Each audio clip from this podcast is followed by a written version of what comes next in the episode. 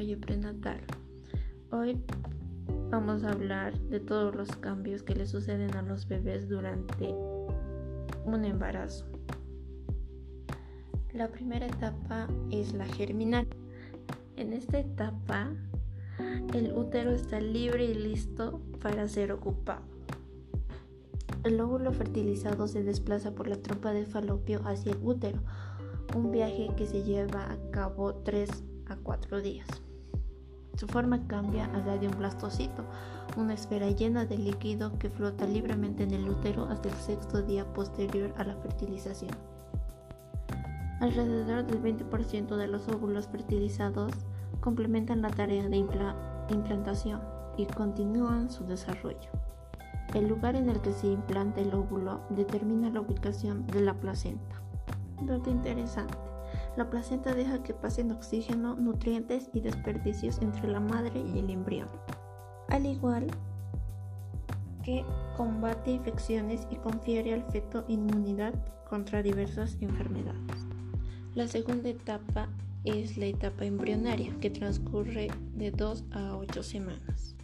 Durante esta etapa se forman los principales, principales aparatos y sistemas orgánicos, como el aparato respiratorio, el aparato digestivo y el sistema nervioso.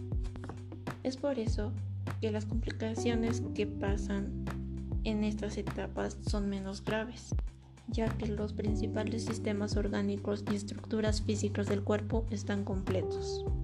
El crecimiento y el desarrollo del cerebro empiezan durante esta etapa y continúan después del nacimiento. En esta etapa podemos hablar sobre el tema del aborto espontáneo. Esto es la expulsión de un embrión o feto que no puede vivir fuera del útero. Generalmente, si esto ocurre después de la vigésima semana de gestación, se le llama muerte fetal. Ya en la última etapa, que es la etapa fetal, transcurre desde las 8 semanas hasta el nacimiento. En esta última fase, el feto crece rápidamente y los aparatos y órganos incrementan su nivel de complejidad.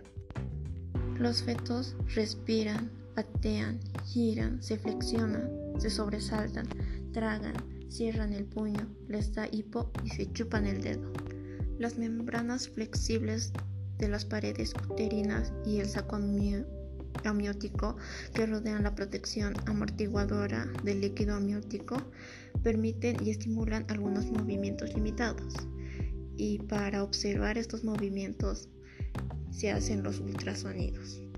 El feto masculino suele ser más activo y se mueve más que el feto femenino.